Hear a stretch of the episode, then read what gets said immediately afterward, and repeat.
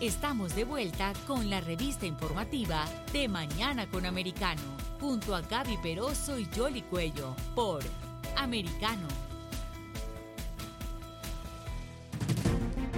Continuamos con más informaciones aquí en De Mañana con Americano y ahora vamos a explorar un reportaje de investigación titulado Salud en alquiler.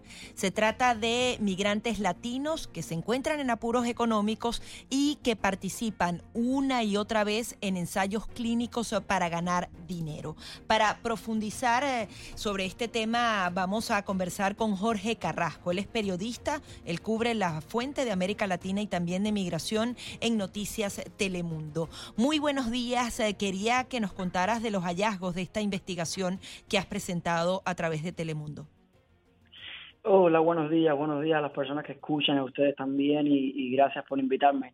Eh, sí, básicamente esto es una investigación de cinco meses que se presentó como reportaje multimedia, tiene no solo el texto principal, sino unos seis mini documentales eh, que documentan viajes que Noticias Telemundo hizo alrededor de cinco estados eh, alrededor del país, de costa a costa, para investigar básicamente eso que estabas contando también, ¿no? Que, hay inmigrantes latinos en apuros económicos que utilizan su salud como moneda de cambio para participar en ensayos clínicos, para ganarse la vida, muchos de ellos, y que eh, no siempre se les explican todos los riesgos. A veces cuando sucede algo mal, una lesión, una fatalidad, eh, buscar justicia puede ser súper, súper difícil, sobre todo por la situación en que muchos latinos se encuentran. Algunos son indocumentados, pues no tienen dinero para abogados, eh, eh, no saben navegar muy bien el, este complicado sistema, ¿no?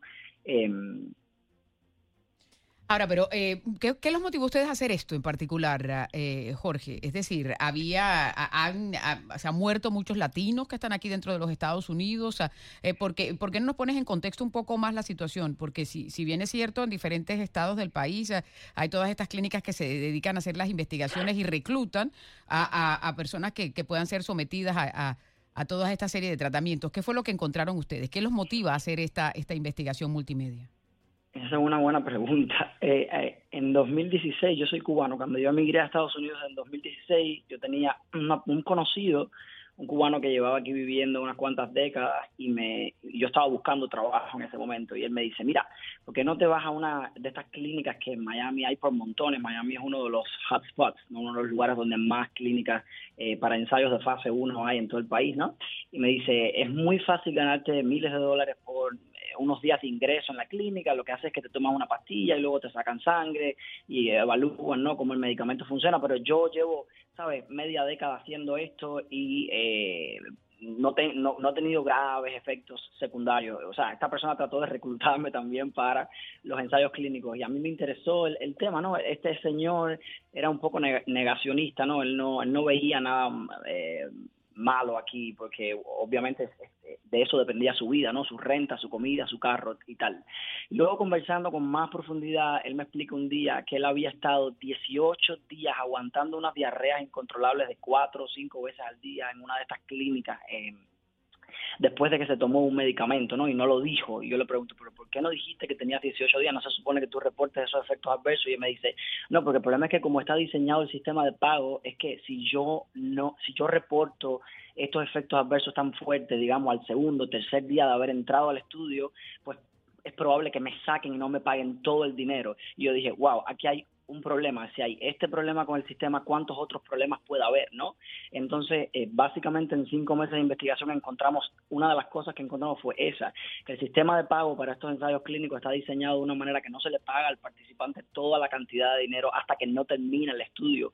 Muchas de estas clínicas aguantan hasta el 20% de la compensación como bono de premiación a quien llega hasta el final. Entonces, esto motiva a que muchos de estos latinos necesitados de dinero lleguen hasta el final del estudio, incluso cuando tienen efectos adversos muy fuertes o si se sienten abusados incluso. Nosotros entrevistamos a una chica aquí en Miami, cubana también, que eh, en medio del estudio le cambiaron los términos del consentimiento, ella dice, y le, le empezaron a dar más medicamentos del acordado y muchos de los participantes en ese estudio, dice, terminaron vomitando, con diarreas, deshidratados eh, y luego es lo que te estoy contando, no hubo eh, justicia para ellos. Nosotros nos comunicamos con la Y cuando hay este tipo de, resultados adversos y ellos justamente engañan al sistema, de alguna manera también se está engañando a, a los actores de salud porque no estás midiendo que hay consecuencias específicas y obviamente esto influye en que se apruebe un tratamiento, ¿no? Eh, también es peligroso para la salud pública. Completamente. Esto no solo arriesga la salud individual, esto es una cuestión de salud pública. O sea, si esta persona no está reportando y no sabemos cuán grande es este problema, eso es uno de los problemas con el sistema, que nadie está recogiendo estos datos porque las personas que no reportan esos efectos adversos, pues no se, no se sabe, ¿no? Em, eh, uno de los problemas es ese, eso que tú estabas contando. No, pero, pero, pero los tratamientos, esos no funcionan así, eso es monitoreado porque estamos hablando de, potenciales futuras drogas eh, y, que sí son reguladas por la FDA, es decir, esos estudios clínicos tienen que tener una serie de, de, de, de, pronto, el proceso primario, que es, me imagino, en el que ustedes están ah, haciendo la investigación, pero ya de llevarlo a la, ejecución, hay muchos de estos estudios que se caen precisamente porque, porque no funcionan. Es decir, aquí hay también eh, un, un componente de lo que es eh, la ética del participante, ¿no? Completamente, esto es la responsabilidad del participante, pero el participante tiene una motivación para no reportar esos efectos adversos, a veces es lo que te digo. El participante está ahí por el dinero. En la fase 1, que es la fase que nosotros investigamos, donde no hay beneficios de salud para la persona, sino solo beneficios monetarios, la persona tiene una motivación muy fuerte por ganar todo el dinero. Entonces es lo que tú dices, eh, a veces, eh, o sea, los expertos lo que nos dicen es que hay, hay riesgo de que los datos que recibe finalmente la FDA para probar o no un medicamento puedan estar en alguna medida eh, sucios personas que no están reportando lo que tienen que reportar. Pero ese es solo uno de los tantos problemas que, parece haber con el sistema. ¿Y ustedes hacen algún tipo de recomendación para que esto sea distinto, la manera en que se paga a estas personas para que eh, justamente sea más honesto el resultado final? Mira, los expertos en ética llevan décadas insistiendo en que el sistema de pago sea cambiado, que a la persona se le pague todo el dinero, termine o no termine el estudio, pero esto no, no acaba de, de cambiar. Ahora, pero, pero volviendo, me imagino que el foco de ustedes era más bien la comunidad latina y, y, y, lo que ha estado sucediendo. ¿Qué otros denominadores comunes encontraron? Eh, es decir, eh, que, tú mencionabas una historia eh, en particular que te ocurrió que estaban tratando de reclutarte, pero como porque el beneficio que ellos veían económicamente. Pero ¿qué otra cosa puede sacarse cuando uno observa la investigación que hicieron ustedes? Es decir, ¿qué, qué otra cosa quieren reflejar? Para participar en estos ensayos no hace falta tener estatus legal, entonces muchas de las personas que participan son personas indocumentadas, muchas de las personas que participan son incluso personas que vienen de América Latina a hacer turismo aquí eh, y con su pasaporte pueden sencillamente meterse en uno de estos estudios. Nosotros conocimos un señor de Panamá que lleva 30 años ganándose la vida con eso en Missouri, por ejemplo, y cuando él venía de vacaciones con su, con su mujer y con sus dos hijos, ellos se iban a Disneyland y él estaba en una clínica metido un mes ganando dinero para pagar por las vacaciones, por ejemplo. Eh, otro de los problemas es que cuando ocurren eh, lesiones graves y la persona es indocumentada, estas clínicas, las farmacéuticas no te ofrecen un seguro médico. Quiere decir que eh, el, sistema de salud, los contribuyentes, en este caso Medicaid, por ejemplo, muchas veces asume gastos que no le, que no le corresponden, que le correspondía pagar a la clínica, a la farmacéutica. Encontramos al menos un caso eh, donde Medicaid terminó pagando cientos de dólares por lesiones que fueron producidas después de un ensayo clínico. Eh, y lo otro es, por ejemplo, no hay una base de datos nacional que registre quién, quién tomó qué medicamentos, dónde, cuándo. Entonces, eh, básicamente las clínicas a veces no tienen manera de saber exactamente si ese participante que les está llegando. Es decir, entre una clínica, y otra, ellos pueden ir haciéndose estudios clínicos y no desintoxicarse y, y...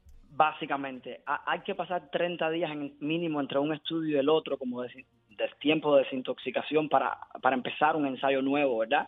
Pero no hay una base de datos nacional que obligue a las clínicas a detectar quién está violando estas regulaciones. Y es lo que te digo, la persona tiene una motivación muy alta por ganar dinero y lo que hace es tratar de violar los protocolos. No, estos no son todos los participantes, pero sí hay eh, algunos participantes que tratan de hacerlo. No sabemos cuán grande es el problema porque nadie está recogiendo esos datos. Claro, esto más bien es cuando se necesitan a personas que no necesariamente tienen eh, un tipo de condición que es la que se va a estudiar para ver si la droga va a funcionar o no. Estas son comenzando como de cero, es decir, es, una población específica. Son personas sanas.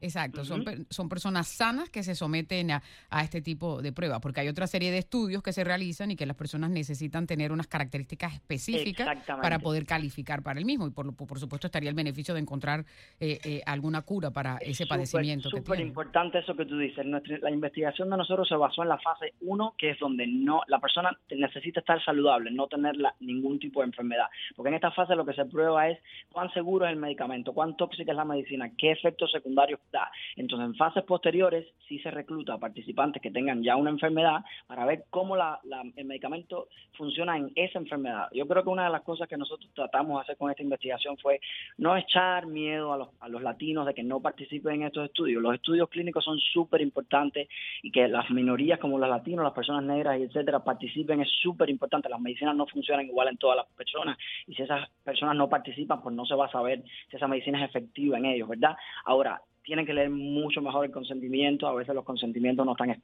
escritos de una manera muy eh, explícita, muy em, eh, fácil de entender. Entonces, eso, que lean bien lo que están firmando, que se informen mejor sobre los posibles riesgos del, ensayo antes de inscribirse.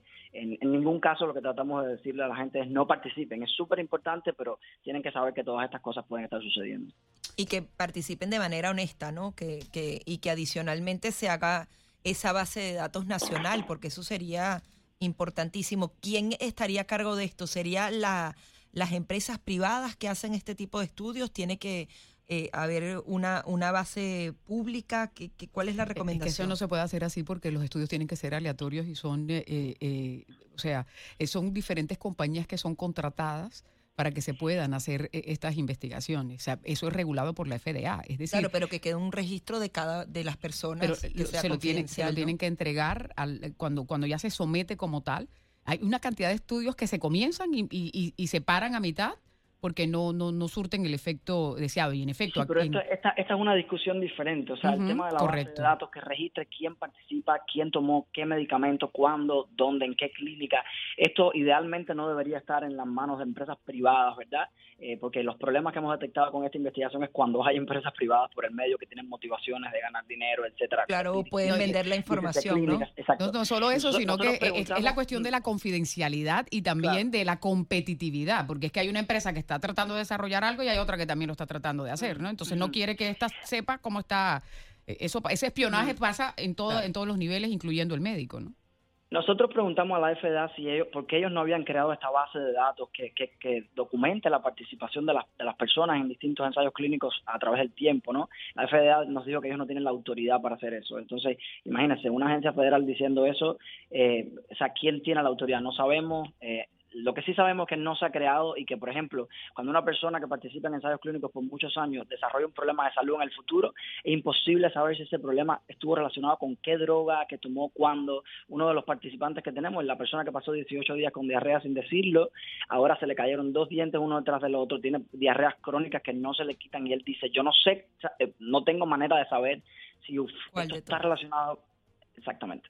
Claro, y desafortunadamente como tienes que firmar uh, un disclaimer cuando estás haciendo todas las pruebas, que como esto es preliminar y que cualquier cosa que suceda, eso también es parte de lo que está ahí en la letra pequeña, ¿no? Pues muy bien, eh, estaremos muy pendientes. A ver, ¿tienen uh, alguna otra eh, parte B de, todo esto o, el paquete eh, fue completo? ¿Van a, ¿Van a continuar haciéndole seguimiento?